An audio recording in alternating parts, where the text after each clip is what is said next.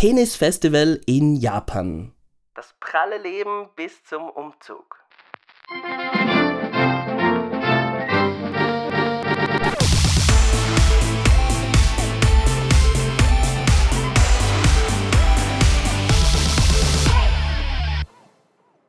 Servus und Konnichiwa zu einer neuen Folge. Ich bin Alex, euer Ösi in Kawasaki. Noch in Kawasaki. Gleich vorweg, ich nehme diese Folge aus dem Bett aus auf. Ihr könnt sicher auch an meiner Stimme hören. Ich bin krank. Ich war ihm jetzt drei Jahre lang entkommen, dem Coronavirus. Mein Mann hatte schon zweimal Covid und obwohl wir unter demselben Dach leben, hatte ich mich nie bei ihm angesteckt. Ganz sonderbar. Ich habe schon kurz fantasiert, dass ich vielleicht immun dagegen sein könnte, äh, so wie dieses Mädchen aus The Last of Us, dass es nur eine Frage der Zeit sein würde, bis die Medizinwelt auf mich und meinen stählernen Wunderkörper aufmerksam wird und an mir wilde Experimente durchführt. Naja, ähm, dann bin ich mit einem komisch kratzigen Hals aufgewacht der Schnelltest hat auch gleich angeschlagen. Hohes Fieber, starke Kopfschmerzen. Äh, der übliche Scheiß halt. Kurz hatte ich geglaubt, die heutige Folge auslassen zu müssen, aber das wollte ich mir dann nicht nehmen lassen und mir geht es jetzt nach sechs Tagen zum Glück eh schon wieder ähm, viel besser. Ich habe auch einen Stress gesund zu werden, ehrlich gesagt, weil es in ein paar Tagen auf Urlaub geht. Dazu später mehr. Bald ist es jedenfalls vier Jahre her, dass mein Mann und ich unsere sieben Sachen gepackt und nach Japan gezogen sind, weil sich für meinen Mann eine spannende Jobmöglichkeit im selben Unternehmen aufgetan hatte und wir auch ganz bewusst für ein paar Jahre ins Ausland wollten. So ein Entsendungsvertrag, wie das Ganze heißt, ist zeitlich befristet. Ursprünglich waren es drei Jahre. Unser Japan-Abenteuer hätte also im Sommer 2022 enden sollen. Weil wir aber noch nicht genug hatten, wir uns hier auch sehr wohl fühlen und obendrein noch Freunde und Familie hier empfangen wollten, ging es für uns glücklicherweise in die Verlängerung. Jetzt steht jedenfalls fest, wann wir zurück nach Österreich ziehen. Trommelwirbel. Nein, also bevor ich das Geheimnis lüfte, will ich euch ein paar Updates geben, was sich in letzter Zeit sonst noch so getan hat. Vor ungefähr einem Jahr habe ich euch von meinem Snackverbot berichtet. Ich hatte mir eine Zahnspange, also korrekterweise eine durchsichtige Schiene aus Kunststoff zugelegt, um meine Zähne endlich gerade zu rücken. Das war mir 15 Jahre lang ein Anliegen, hm, mal stärker, mal weniger ausgeprägt. Und in Japan habe ich jedenfalls einen Anbieter gefunden, der mich trotz starkem Zahnengstand behandeln konnte und das zu einem recht guten Preis. Es wurde eine 3D-Simulation der einzelnen Behandlungsschritte angefertigt, für jeden Schritt ein neues Schienenpaar und ursprünglich war es vorausgesagt, dass die gesamte Prozedur ein Jahr dauern würde. Äh, ein Jahr ist vergangen, viel, viel schneller als mir lieb ist, um ehrlich zu sein. Anfangs war das Tragen der Schiene ziemlich unangenehm, ständig einen Fremdkörper im Mund zu haben, auch mittags immer die Zähne zu putzen oder, oder generell auf spontane Snacks zu verzichten das war schon eine gewaltige Umstellung. Zumindest was Schmerzen betrifft, bin ich weitestgehend verschont geblieben. Also ja, manchmal, wenn ich auf ein neues Schienenpaar umgestiegen bin, haben die betroffenen Zähne schon die ersten paar Tage ein bisschen wehgetan, unangenehm. Aber das ging vorbei. Und es war spannend zu sehen, wie die Zähne nach und nach in ihre neuen Positionen gewandert sind. Ähm, nur halt leider nicht alle. Wie gesagt, hätte ich ursprünglich nach einem Jahr das Endresultat der Simulation erreichen sollen. Dem war aber leider nicht so. Trotz meiner hohen Disziplin, die Schienen wirklich immer mindestens 20 Stunden pro Tag zu tragen, waren so drei, vier Zähne recht widerspenstig. Die sind leider nicht dorthin gerückt, wo sie hätten hinrücken sollen das hat mich dann eh schon währenddessen extrem unrund gemacht. Und beim Ergebnisgespräch beim Zahnarzt dann eine Schrecksekunde. Mein Zahnarzt meinte, mein Kieferknochen sei sick. Also krank, äh, habe ich zumindest verstanden und habe schon gespürt, wie in mir leichte Panik aufsteigt. Nur ist halt leider das Englisch meines Zahnarztes sehr bescheiden was er nämlich eigentlich gemeint hat, war thick, also dick bzw. fest. Und weil mein Kieferknochen anscheinend sehr fest sei, sei es schwieriger, die Zahnstellung zu verändern oder so. Das könne vorkommen. Wurscht. Mein Zahnarzt und das Schienenunternehmen meinen jedenfalls, dass das vorkommt, dass wir jetzt zum Schluss noch einmal mit weiteren Schienen nachjustieren müssen. Kostenlos immerhin. Darauf warte ich jetzt momentan und ja, auch wenn der gesamte Prozess letzten Endes ein paar Monate länger dauern wird als ursprünglich geplant, bin ich mit den bisherigen Ergebnissen schon recht happy. Also ich bereue es kein bisschen. Mein neues Lächeln darf ich jetzt verstärkt ausführen. Mitte März wurden ja in Japan die Maskenempfehlungen zurückgenommen.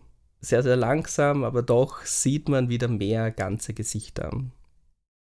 Gesichter habe ich übrigens auch von lieben Freunden aus der Heimat gesehen, die lang ersehnten Besucherinnen und Besucher, die pandemiebedingt so lang ausgeblieben sind, haben es nämlich endlich zu uns nach Japan geschafft. Also einige davon, sagen wir mal so. Vor allem im Frühjahr war da eigentlich immer was los. Ein paar haben bei meinem Mann und mir in der Wohnung geschlafen, andere waren sehr eigenständig unterwegs, wir haben uns verabredet, gemeinsam Ausflüge gemacht und so weiter. Und es war echt schön, den Freunden endlich unsere Heimat der letzten Jahre zeigen zu können. Sie auch durch die Augen unserer Freunde nochmal quasi neu zu erleben. Generell hatten eigentlich alle einen extrem guten Eindruck auch von Japan, wenn ich das so sagen darf. Vom Essen und von den Ausflugsmöglichkeiten über die Ordnung und Sauberkeit. Da hat Japan, glaube ich, nichts von seinem Charme verloren. Man merkt schon sehr deutlich, dass die Reisefreude der ausländischen Touristen wieder voll hochgefahren ist.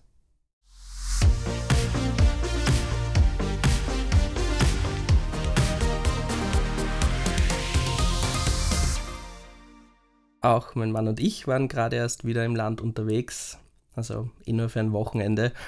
Aber wir haben halt noch den ein oder anderen Ort auf unserer Bucketlist, den wir uns anschauen wollen, bevor wir zurückziehen. Vor zwei Wochen ging es da eben in den Nordwesten, in die Präfektur Toyama. Da haben wir gleich zwei Fliegen mit einer Klappe zermatschgert, nämlich den Schneekorridor von Tateyama sowie das UNESCO-Bergdörfchen Shirakawa-go.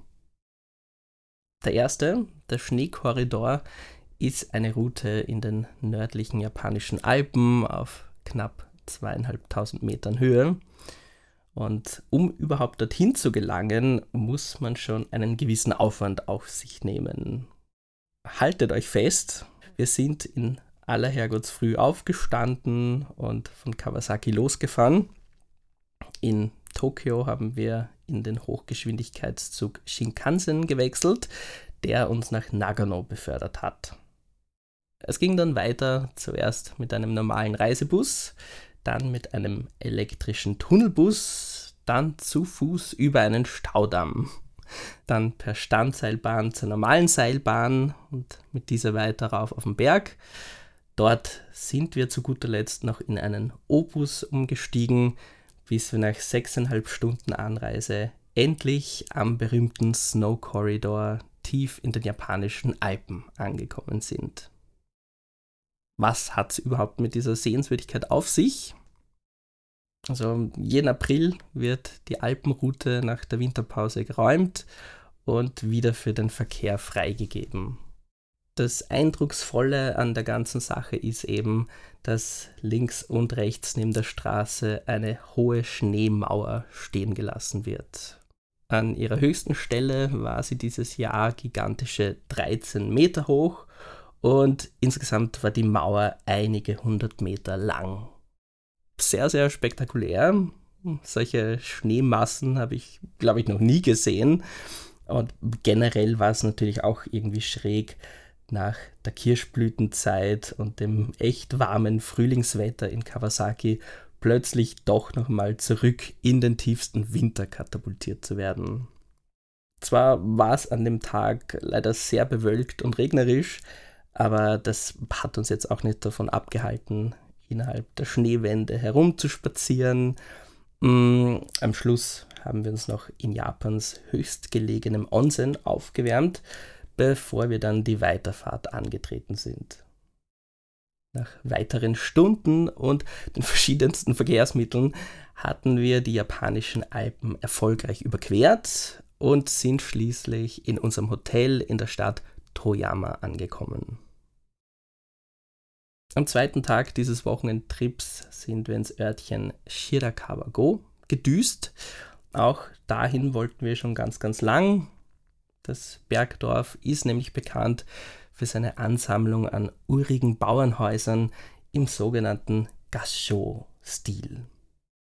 Gasho meint wortwörtlich zum Gebet zusammengefaltete Hände. In diesem Fall meint man die ähnlich geformten steilen Strohdächer der Bauernhäuser, die so konzipiert sind, dass die ungeheuren Schneemengen leicht runterfallen können. Ich könnte jetzt behaupten, dass ich mich ganz besonders für historische Orte und Architektur interessiere und es schon seit meiner Jugend ein Traum war, eines Tages das UNESCO-Weltkulturerbe von Shirakawa-go zu besuchen. Aber nein, mein Mann und ich sind genauso wie wahrscheinlich die meisten anderen Touristen dort hingefahren, weil es halt einfach lieb ausschaut. Auch wenn das Dorf ein bisschen abgelegen und nur per Auto oder Bus zu erreichen ist, kann ich euch einen Kurztrip dorthin wirklich wärmstens empfehlen. Die gesamte Umgebung ist wunderbar entschleunigend. Das Dorf an sich ist extrem herzig, wie eine kleine Märchenwelt. Wir sind zwischen den alten Holzhäusern mit ihren dicken Strohdächern geschlendert Rundherum überall Natur mit Blick auf die noch schneebedeckten Berge. Und man merkt schon sehr deutlich, dass dieses Dorf unter Denkmalschutz stehen muss. Wir waren ja mittlerweile in so einigen japanischen Dörfern, äh, auch in ländlicheren Gegenden, aber echt kaum eines war so gut erhalten und gepflegt. Ähm, ganz im Gegenteil oft leider. Shirakawa-go hat man jedenfalls für den Tourismus entdeckt. Der ist auch die Haupteinnahmequelle, was äh, natürlich nicht immer gut sein mag. Ja, durch das winzige Dorf stapfen pro Jahr eineinhalb Millionen BesucherInnen. Unvorstellbar, dass hier immer noch Einheimische auch wirklich leben. Man fühlt sich viel mehr wie in einem Freilichtmuseum als in einem Dorf, wenn ihr mich fragt. Aber ich hatte jetzt trotzdem überhaupt nicht den Eindruck, dass man mich hier mit Touristen abcashen will oder so. Die Preise für Essen, für hübsche Souvenirs oder lokale Lebensmittel und Handwerkskunst waren absolut fair. Und im Vergleich zum Tourismuswahnsinn, der sich mittlerweile wieder in Kyoto abspielen dürfte, war die Atmosphäre in Shirakawa-go immer noch sehr, sehr angenehm. Absolut top. Kann ich euch wärmstens empfehlen.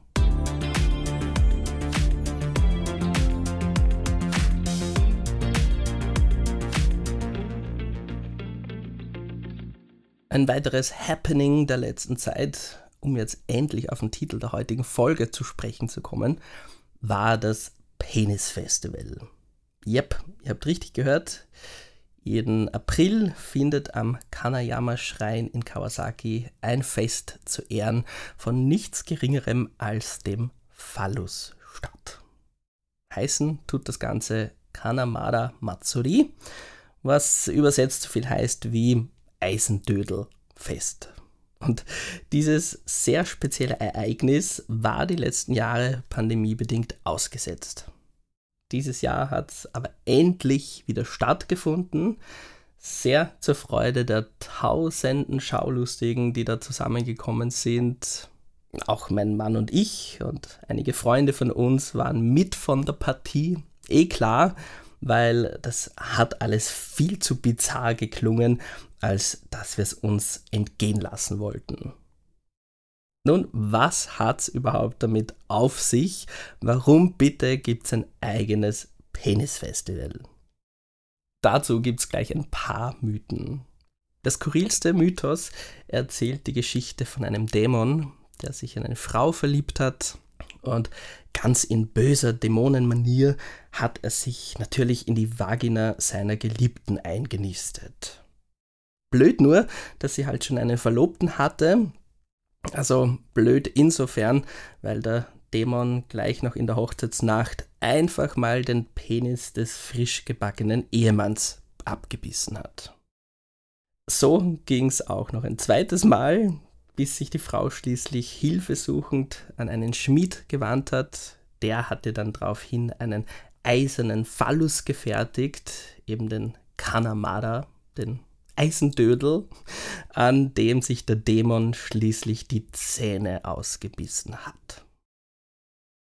Sex und Religion schließen sich im Shintoismus glücklicherweise nicht aus und so ist der Kanayama-Schrein zu einer Anlaufstelle für Paare geworden, um für Fruchtbarkeit und eine glückliche Ehe zu beten.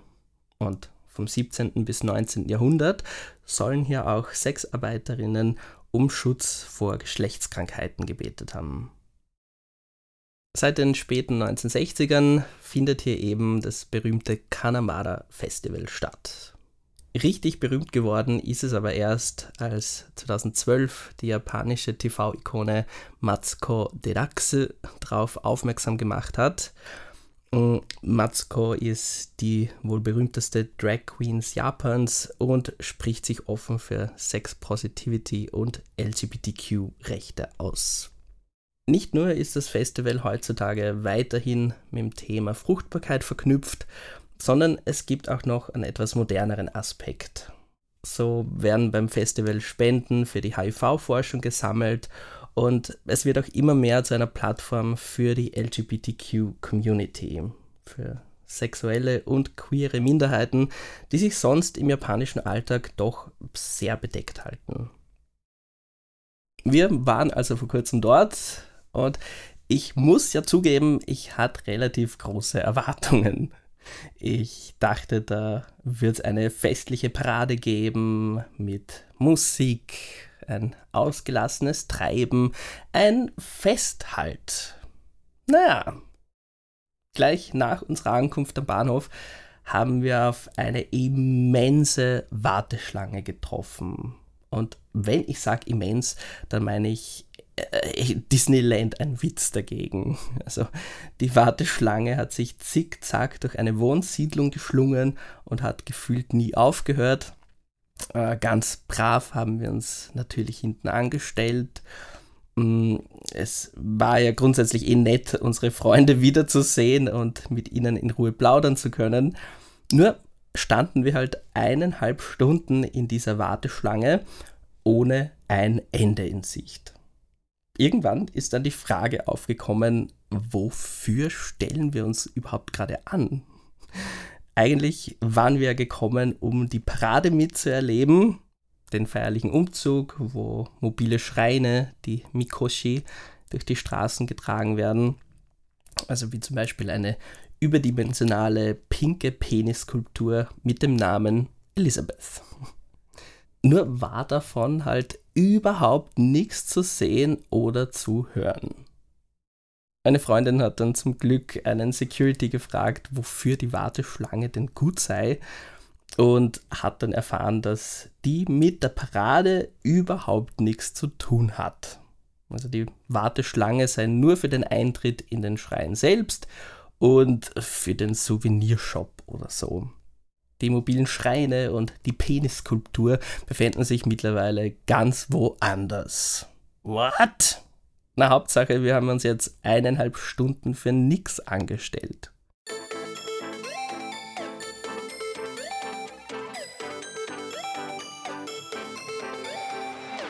Das war schon echt nervig und das Festival war bis dahin die reinste Enttäuschung. Es hat auch keine Infoschilder oder dergleichen gegeben, die das erklärt hätten. Wir sind dann halt aus der Warteschlange raus und dann ein paar hundert Meter zu einem benachbarten Park spaziert, wo wir dann endlich angetroffen haben, wofür wir gekommen sind. Einerseits den Kanamada Fune Mikoshi. Das ist ein mobiler Holzschrein mit einem kleinen schwarzen Phallus aus Eisen drauf. Also dieser Schrein wurde von mehreren leicht bekleideten Leuten getragen und rhythmisch rauf und runter bewegt. Es wurde gesungen. Aber schon sehr bizarr, aber auch mitreißend irgendwie. Daneben erstrahlte ein weiteres Highlight in vollem Glanz, nämlich der Elisabeth Mikoshi. Ebenfalls ein mobiler Schrein, bestehend aus einer imposanten, pinken, riesigen Penisskulptur mit dem eben klingenden Namen Elizabeth. Gesponsert von einer gleichnamigen Drag Queen Bar in Tokio. Rundherum war jedenfalls das totale Gewusel an Menschen. Ich würde schätzen, dass so 80% der Leute westliche AusländerInnen waren. So viele wie ich in Japan überhaupt noch nie an einem einzigen Ort gesehen habe, glaube ich, außer am Flughafen. Aber sehr wohl waren auch Japanerinnen und Japaner vor Ort, alt und jung, auch ganze Familien. Vielleicht fragt ihr euch, wie passt denn ein Penisfestival mit der doch sehr schüchternen, zurückhaltenden japanischen Mentalität zusammen? Also, das Penisfestival gilt auch hier auf jeden Fall als ein sehr sonderbares, ungewöhnliches Festival. Sehr schräg waren sicherlich auch die Lollipops in Penisform, die es an jedem Stand in allen Farben und Größen zu kaufen gegeben hat. Und dann geht man durch die Menschenmasse und sieht jede zweite Person, egal ob Erwachsener oder ein Kleinkind im Kinderwagen, an einem solchen Lutscher nuckeln absolut skurril und surreal. Aber abgesehen davon passieren auf dem Penisfestival jetzt keine obszönen Dinge oder so. Auch läuft alles tausendmal gesitteter und unter uns gesagt langweiliger ab als auf jeder Gay Pride Parade. Bis auf die zwei mobilen Schreine, die wir erst einmal finden mussten, und die Penis Lollipops hat sich die Festivalstimmung echt in Grenzen gehalten. Also bei uns zumindest. Keine Musik, keine wirkliche Ausgelassenheit, nur viele Leute, null Information und teils horrende Warteschlangen. Das Penis Festival wird diesem unfassbaren Hype meiner Meinung nach in keinster Weise gerecht, ja, nicht mal im Ansatz den Veranstaltern kann man wohl auch nicht wirklich einen Vorwurf machen. Äh, es sind ja vor allem westliche AusländerInnen, die für diesen Hype sorgen. Meiner Meinung nach könnte man so viel mehr aus diesem Festival rausholen. Tut's aber nicht. Okay. Ähm, wie gesagt, auf jeder Gay Pride Parade herrscht eine bessere Stimmung. Penis Festival hin oder her. Mein Mann und ich waren hinterher total schlapp. Immerhin haben wir damit noch einen weiteren Punkt von unserer Japan-Bucketlist streichen können, was auch gut ist, weil die Uhr tickt. Wie eingangs gesagt, haben mein Mann und ich nach langem Hinauszögern endlich unser Umzugsdatum fixiert. Die Rückkehr nach Österreich steht fest. Ähm, Wie es mir dabei geht? Naja, ich verdränge es immer noch ein bisschen, um ehrlich zu sein. Umzug heißt ja sowieso immer Stress und erst recht ein Umzug in ein anderes Land. Also ja, auch wenn es sich um, eine, um ein Heimatland handelt, kommen da einfach wieder unfassbare Mengen an Papierkram auf uns zu. Unser ganzes Hab und Gut müssen wir entweder packen oder halt in Japan irgendwie loswerden, ja, idealerweise verkaufen. Also konkret Möbel, aber auch Elektrogeräte, die in Österreich nicht funktionieren, werden wir natürlich nicht mit übersiedeln. Wie lang meine Zeit in Japan noch andauern wird, daraus habe ich im Podcast ja immer ein bisschen ein Geheimnis gemacht, ich weiß, aber nicht deshalb, um euch auf die Folter zu spannen, sondern schlicht, weil wir es auch selber noch gar nicht gewusst haben. Wir haben die Entscheidung echt lang rausgezögert, weil damit gleich viele, viele Steine ins Rollen kommen, aber es hilft halt alles nichts. Wir sind in uns gegangen, haben gegrübelt und gerechnet ähm, gerechnet, wann es zum Beispiel steuerlich am besten ist, Japan zu verlassen. Und schlussendlich haben wir uns jetzt dafür entschieden, im Dezember zurück nach Österreich zu ziehen.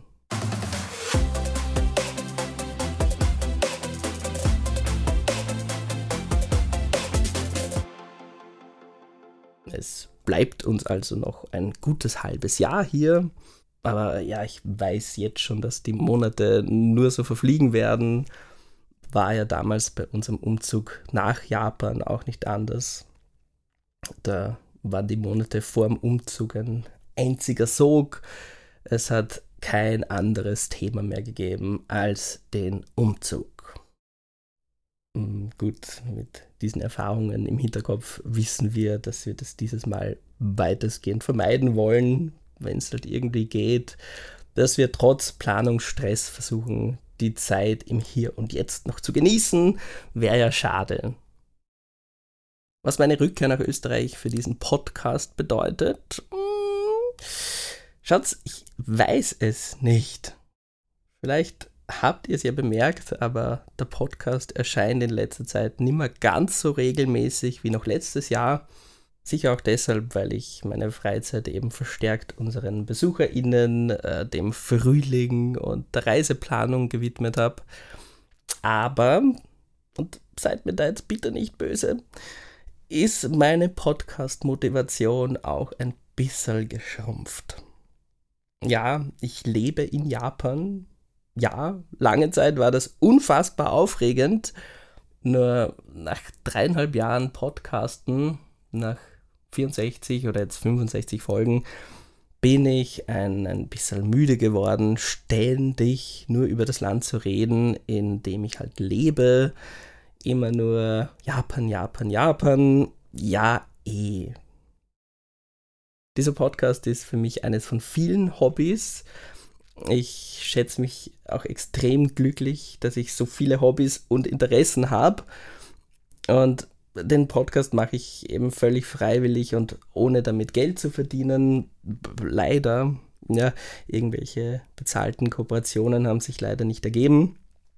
Da war ich auch zu wenig aktiv dahinter wahrscheinlich. Und Geld war halt sowieso nie meine Motivation hinter dem Ganzen. Auch wenn es mich in einer Durststrecke, wie ich sie halt jetzt verspüre, mm, sicher etwas angespornt hätte, disziplinierter am Ball zu bleiben. Jetzt, naja, ähm, also es liegt nicht an euch, ihr lieben Hörerinnen und Hörer. Die Zuschriften, die ich da gelegentlich erhalte, sind sehr, sehr lieb. Vielleicht will ich mich nur jetzt, wo das Ende des Japan-Abenteuers ins Blickfeld rückt, unterbewusst irgendwie von Japan losreißen. Ich weiß es nicht. Wie gesagt, ist das Ganze halt ein Hobby. Ich erzähle grundsätzlich gerne Geschichten, aber zu einer Pflicht darf es halt trotzdem nicht werden. Insofern, ja, ich habe noch ein paar Themen im Ärmel, von denen ich euch erzählen will.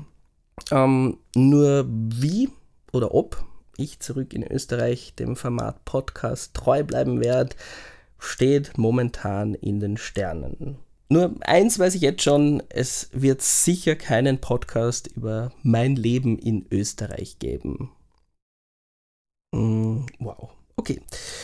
Mit einem negativen Ding will ich diese Folge eigentlich nicht beenden. Sorry, vielleicht darf ich euch an dieser Stelle verraten, dass ich mich jetzt im Moment, wo ihr diesen Podcast lauscht, gar nicht in Japan befinde. Wie durch Zauberhand habe ich diese Folge nämlich schon vorab aufgezeichnet. Ähm, drum hatte ich auch ein bisschen einen Corona-Stress. Gerade findet in Japan nämlich wieder mal die Golden Week Feiertagswoche statt. Auch mein Mann und ich befinden uns gerade auf Urlaub. Endlich einmal nicht in Japan, sondern in Hawaii. Und sofern wir nicht dort bleiben, berichte ich euch dann gern beim nächsten Mal ausführlichst von der Reise. Vielleicht gibt es ja bald auch schon das ein oder andere Urlaubsfoto auf meinem Instagram-Account. Alex fotografiert irgendwo. Bis zum nächsten Mal. Matane, euer Ösi in äh, Hawaii.